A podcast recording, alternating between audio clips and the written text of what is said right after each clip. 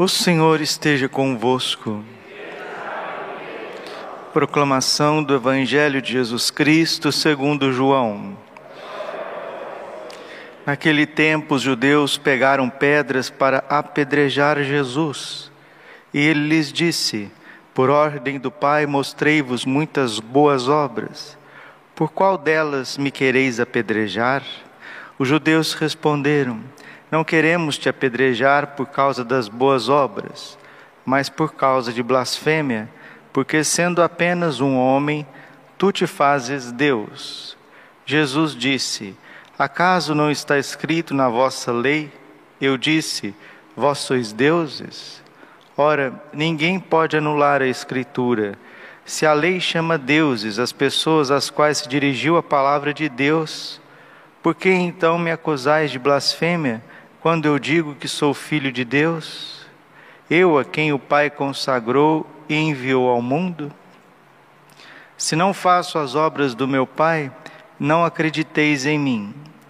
Mas se eu as faço, mesmo que não queirais acreditar em mim, acreditai nas minhas obras, para que saibais e reconheçais que o Pai está em mim e eu no Pai. Outra vez procuraram prender Jesus, mas ele escapou das mãos deles.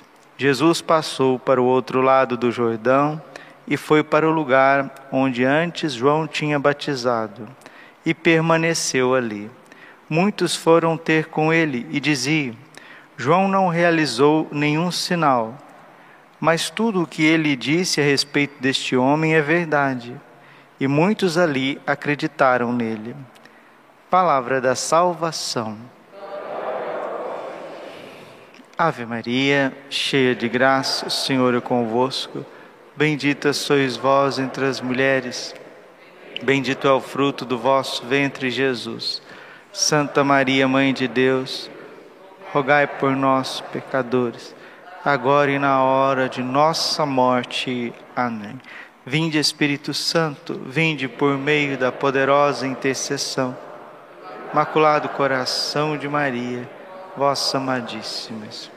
Podemos sentar um pouquinho. Jesus, manso e humilde de coração. Por que, que Jesus foi rejeitado, condenado e crucificado pelos judeus? Qual é o real motivo da morte de Jesus? Existe um motivo jurídico existe um motivo teológico, espiritual. O motivo jurídico é que Jesus está sendo acusado de blasfemo. Não queremos te apedrejar por causa das boas obras, mas por causa de blasfêmia, porque tu, sendo apenas, apenas um homem, olha aqui, tu sendo apenas um homem, gravem isso, tu sendo apenas um homem, tu te fazes Deus. Jesus é verdadeiro Deus e verdadeiro homem. Se os apóstolos, meus irmãos e irmãs, os apóstolos tinham dificuldade de crer na divindade de Jesus Cristo, os apóstolos que eram seus amigos, Jesus chamou os apóstolos de amigos, João 15, 20. Vós sois meus amigos. Se os amigos tinham dificuldade de crer na divindade de Jesus, quanto mais os inimigos. Aí a gente pode dizer, então Deus está errado, porque na última ceia um dos apóstolos disseram para o Senhor: Senhor, por que tu não te manifestas ao mundo? Estava dizendo assim: mostre de uma vez que tu és o filho de Deus, que tu tens uma divindade escondida na tua humanidade e acaba logo com isso. Acaba logo com essa perseguição, acaba logo com essa suspeita. Existe uma música de um grupo famoso, de um grupo inglês famoso, que quer dizer para Deus, é uma música blasfema, é uma música agnóstica, o agnosticismo é a suspeita de Deus. Eu não posso dizer que Deus existe, mas também não posso dizer que Deus não existe, porque Ele não se mostra. E essa música diz: Mostre, mostre, tire a sua máscara, mostre-se de uma vez, revele-se de uma vez, revele-se. Mas Deus já foi revelado no seu Filho Jesus Cristo. Na manjedoura, ali Deus está tirando a sua máscara. No colo de Maria Virgem, Deus está tirando a sua máscara. Se é que Deus tem máscara, né? porque revelar significa isso, tirar o véu. Deus está tirando o véu que oculta a sua infinita misericórdia, a sua infinita bondade, o seu infinito poder. Deus está sim se revelando naquele jovem trabalhando com São José na carpintaria de Nazaré. Ele está se revelando cada vez mais, está tirando o véu da sua divindade pelas obras. Quando fala de obras aqui no Evangelho e de sinais, são milagres clamorosos, cegos que estão enxergando, coxos, aleijados que estão andando, homens possessos, mulheres possessas que estão ficando libertas, uma multidão que está recebendo uma boa nova, uma boa notícia, transformando as suas vidas cinco pães, dois peixes sendo transformados numa multidão de alimentos, sobrando ainda doze cestos cheios. Jesus andando sobre as águas, mostrando que ele tem poder sobre o mar, poder sobre a natureza, poder sobre a matéria. Jesus mostrando claramente a sua divindade para Pedro, Tiago e João. Mas o ápice da revelação divina o ápice do coração de Deus que se mostra para nós é a cruz. Um Deus que cada vez mais vai se aniquilando, se entregando, se abaixando. É o hino de Filipenses. Filipenses capítulo 2, versículo 5. Tendes em vós o mesmo sentimento de Cristo Jesus, sendo ele de condição divina, não se prevaleceu de sua igualdade com Deus, mas aniquilou a si mesmo. Na cruz está toda a divindade escondida de Jesus. Na cruz. Um Deus crucificado, reduzido uma impotência total. Ele que é a onipotência se faz a impotência total para que o ser humano possa ser redimido. E é isso que os judeus não entendem, e não entendem mesmo, porque eles não têm fé. Mas, padre, por que, que eles não têm fé diante de tantos sinais que o próprio Jesus diz para eles? Porque eles são invejosos. O segundo motivo pelo qual Jesus foi crucificado, o primeiro, entre aspas, jurídico, mas o segundo, dentro disso também, dentro desse legalismo judaico sem fé, é a inveja dos judeus, porque Jesus, ele é manso, Jesus é sábio, Jesus, ele é misericordioso, Jesus atrai as multidões, Jesus, ele acaricia as crianças, ele levanta os pecadores, ele vai aonde ninguém tem coragem de ir, ele transforma a vida das pessoas, ele é Deus, Jesus é Deus, e ele se diz Deus. Eu sou. Antes que Abraão fosse, eu sou. Mas pensa, se chegasse alguém aqui, chegasse um padre aqui dizendo que ele é Deus, será que vocês não pegaram pedra para matar esse padre? Não? Então a gente tem que contextualizar as coisas e perceber que crer é um dom sobrenatural. O que, que é uma virtude teologal? É uma virtude que Deus precisa te dar, senão você não cria.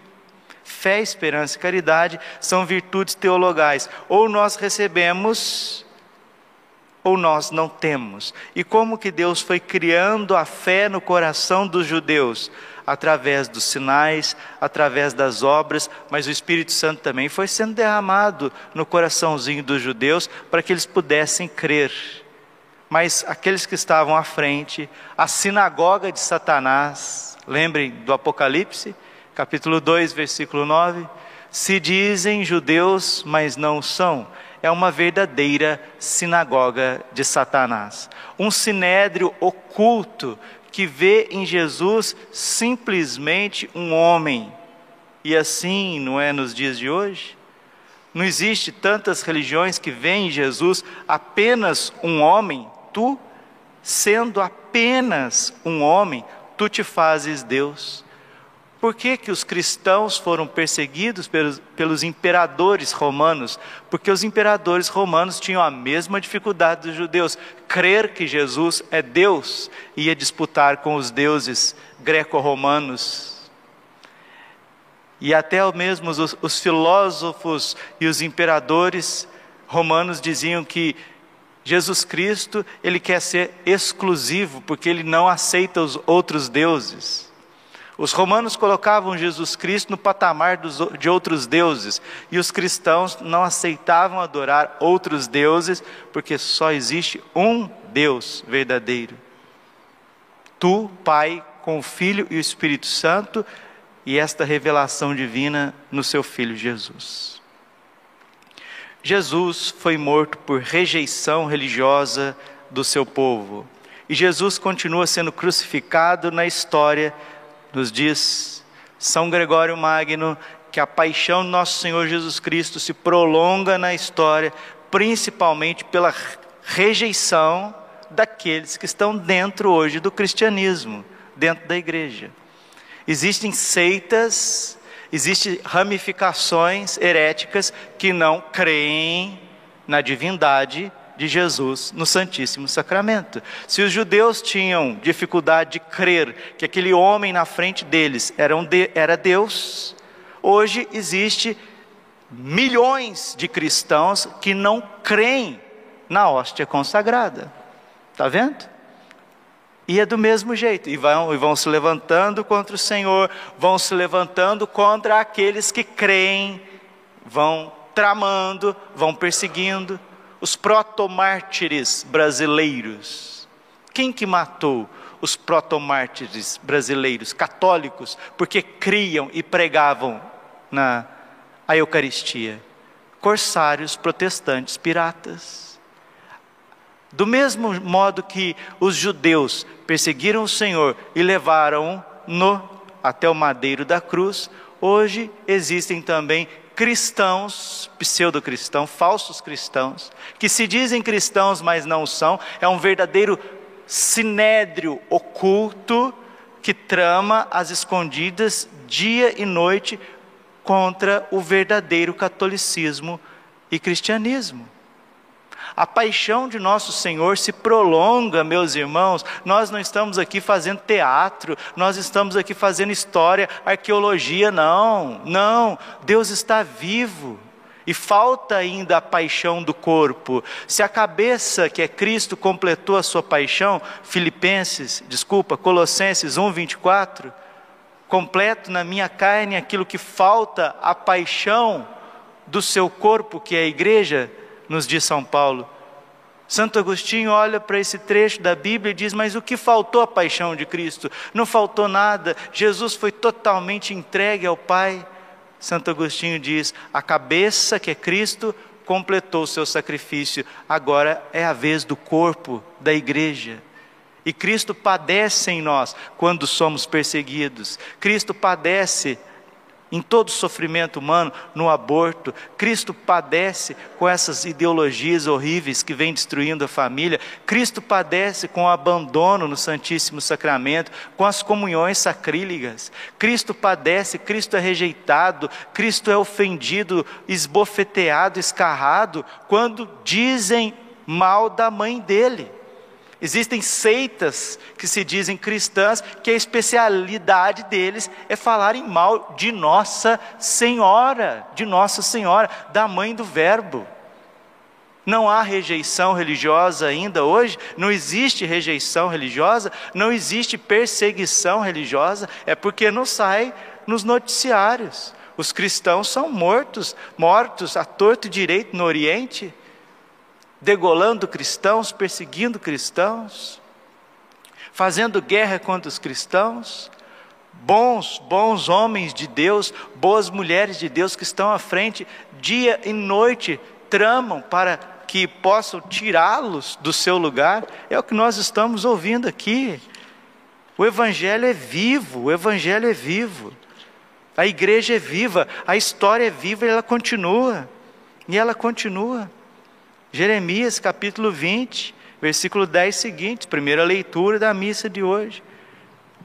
Eu ouvi as injúrias de tantos homens e os vi espalhando o medo em redor. Olha aqui, ó, denunciemo-lo, denunciai-o, denunciemo-lo. Todos os amigos observavam minhas falhas. Talvez ele cometa um engano e nós poderemos apanhá-lo e desforrar-nos dele. Olha a inveja, olha o ciúme, olha a perseguição religiosa. Vamos persegui-lo, vamos desforrar dele. Mas que bonito. Aprendi e nunca mais esqueci Toda vez que um bom cristão é perseguido, seja padre, seja leigo, leiga, homem, mulher, jovem, é Cristo que está sendo perseguido. Versículo 11: Mas o Senhor está ao meu lado, como forte guerreiro, por isso os que me perseguem cairão vencidos. Vocês lembram quando Jesus foi preso no Getsemane? Perguntaram: Quem é Jesus de Nazaré? Ele se adiantou e disse: Sou eu. E quando ele disse: Sou eu, todos eles caíram por terra. Os meus perseguidores cairão. Ana Catarina Emmerich diz no seu belíssimo livro da Paixão que aqueles que caíram por terra foram vencidos, mas não vencidos pela onipotência divina, mas vencidos pela misericórdia divina. Todos os que caíram por terra no Getsemane levantaram com o coração aquebrantado de seus pecados e se salvaram para a eternidade. Aqueles que permaneceram em pé é porque o seu coração foram tão duro, pecaram contra o Espírito Santo, Padre, o que é o pecado contra o Espírito Santo? É não crer no amor de Deus, é não crer na misericórdia de Deus, é ver a evidência de Deus, das obras, dos milagres, dos sinais, e mesmo assim querer fazer o mal. Tem gente assim, Padre? Tem, tem, e não é pouco. Por isso que o inferno está cheio. Que Deus nos livre e nos guarde de matar Jesus novamente nos nossos irmãos e na nossa história, porque tudo que aconteceu dois mil anos atrás é uma extensão. A sua vida, a minha vida, a nossa vida, a história, os nossos tempos têm as mesmas cenas da paixão de Cristo. Glória ao Pai, ao Filho e ao Espírito Santo, como era no princípio, agora e sempre. Coração imaculado de Maria, confiança, saúde e vitória.